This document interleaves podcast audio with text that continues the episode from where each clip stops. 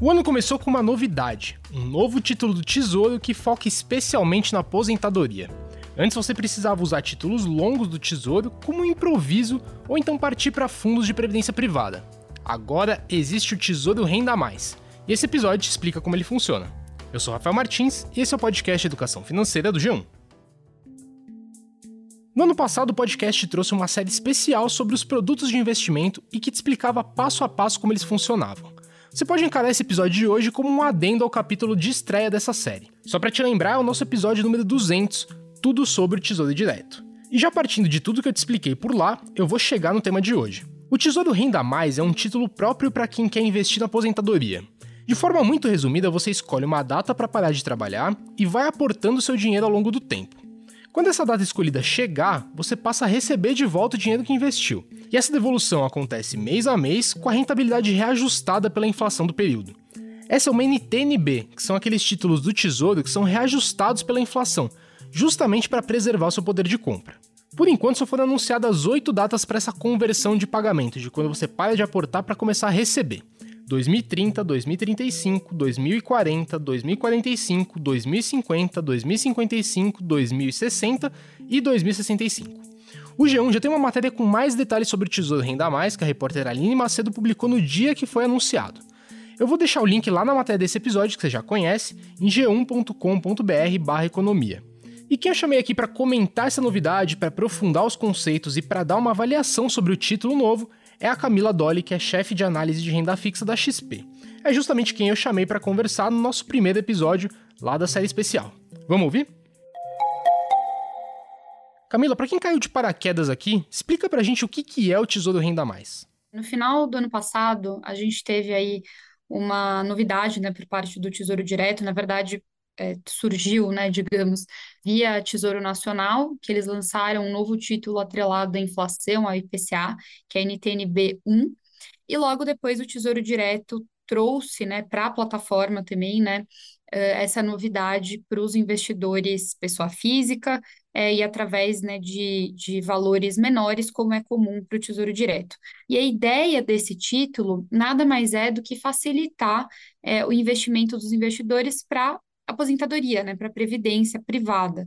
Então, Antes, né, quem quisesse fazer uma, uh, um investimento para Previdência através do Tesouro Direto, normalmente escolhia os títulos atrelados à inflação também mais longos, mas não são títulos pensados especificamente para esse objetivo. E agora o Tesouro, o, o Tesouro Renda Mais, ele vem justamente moldado para essa finalidade ali para os investidores.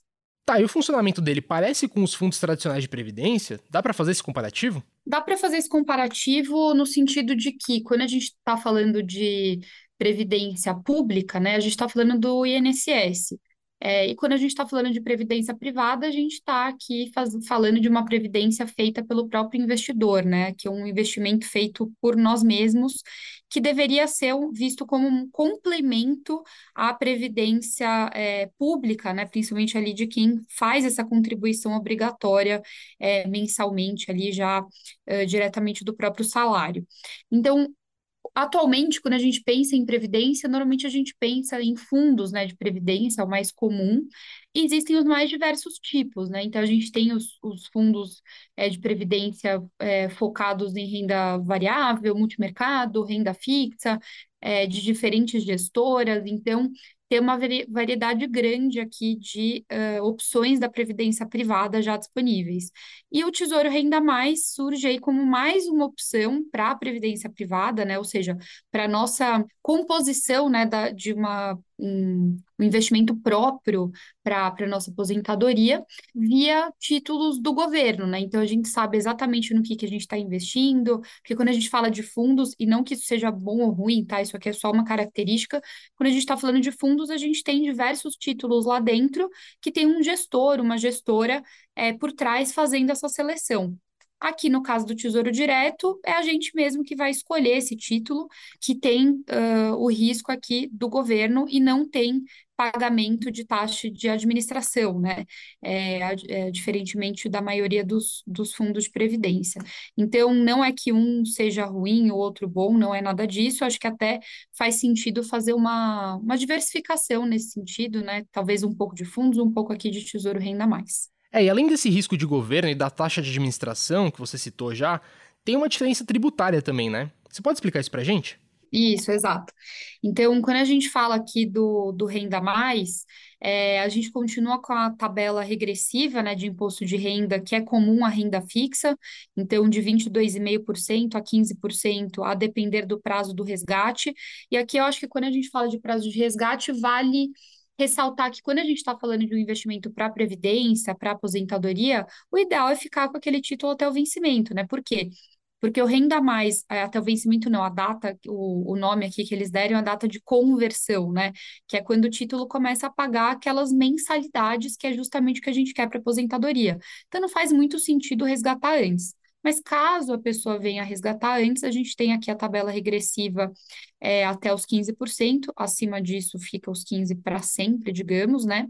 E, além disso, tem uma regra especial para a taxa de custódia, né, do, da B3, que é também comum aqui aos títulos do Tesouro Direto.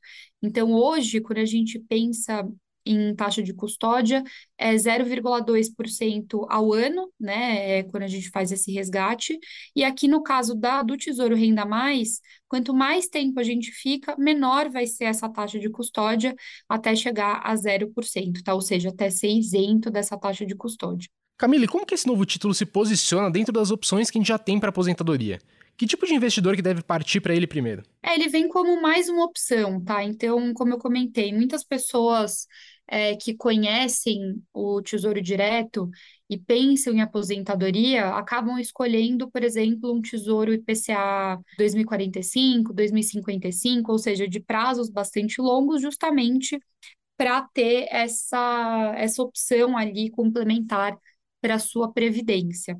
É, mas os títulos que, uh, os comuns, vamos chamar assim, do Tesouro Direto, eles não são moldados para uma previdência, ou seja, a gente fica com ele até o vencimento, vence, a gente pega de volta o que a gente investiu, corrigido, né, pelo, pelo inflação mais os juros, e acabou. Agora, o Renda Mais, ele, ele é moldado para previdência no, em que sentido, né? Existem atualmente oito opções de data de conversão, que nada mais é do que a data de aposentadoria, né? É o ano de aposentadoria que a gente estima. E a partir dessa data de conversão ou de aposentadoria, o próprio título vai pagar para a gente mensalmente é, uma taxa, né? Ou seja, um valor ali, como se fosse uma mesada, uma aposentadoria mesmo. Então, ele realmente é pensado para esse fim e vem, então, como uma nova alternativa que a gente tem para aposentadoria, né? Seja em substituição ao IPCA mais tradicional ou em complemento a outras opções aí de previdência privada que já estão disponíveis no mercado. Tá certo, a gente faz intervalo agora e volta já.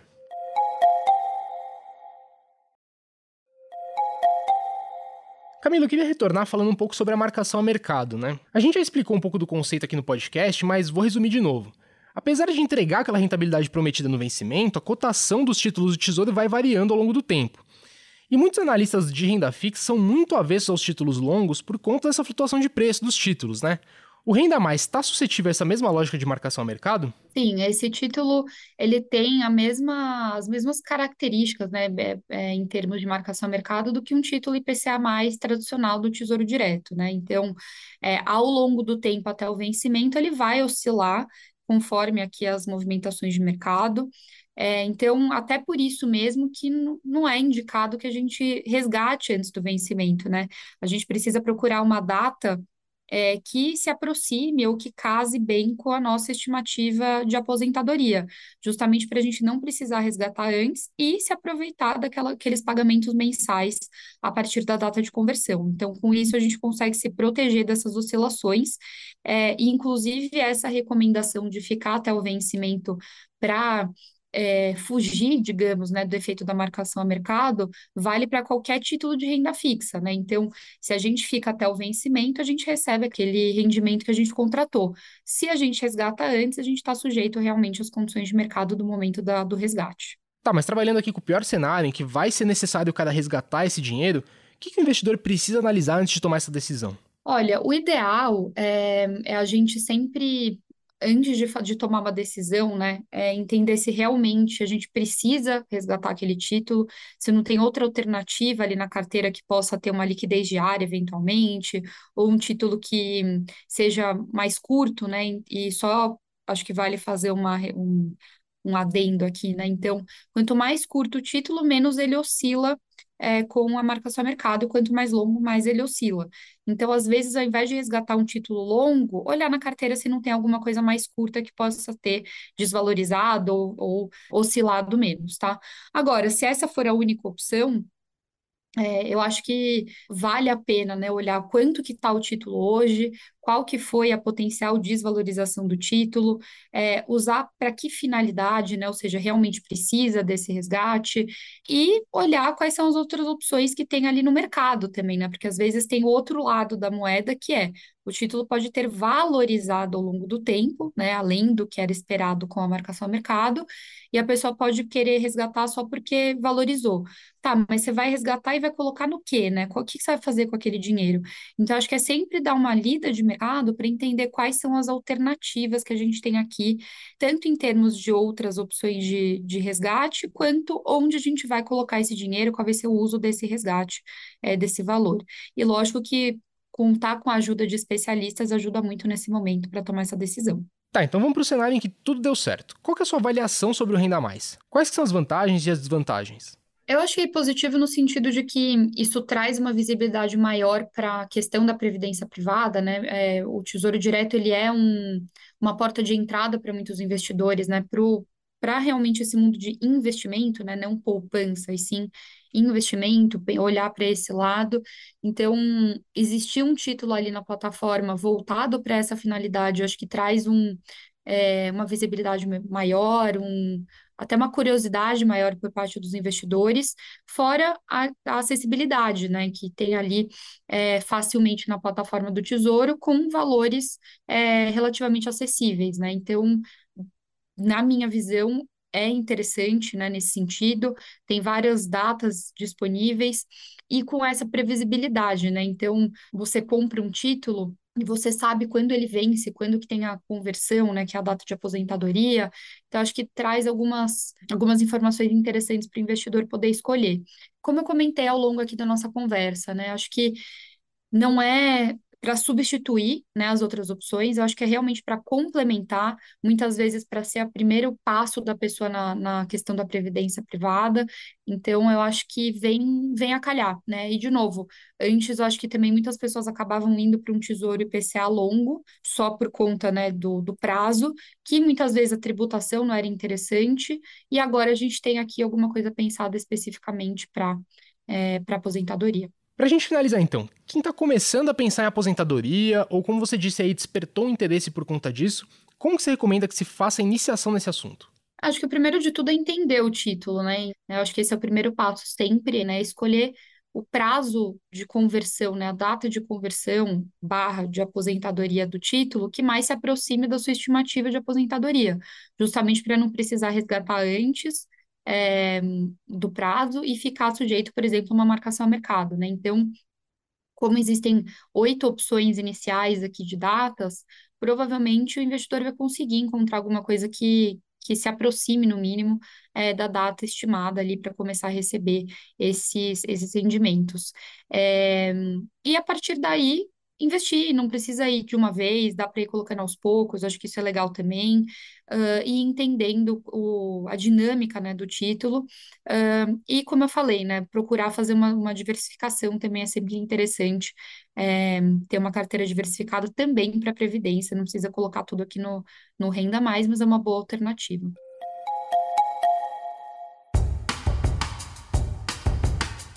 Bom, gente, então esse foi o episódio de hoje. Eu te lembro que é muito importante você não ficar só no Renda Mais. A gente explicou muito sobre o funcionamento dele, mas a gente tem falado aqui no podcast o tempo todo sobre diversificação.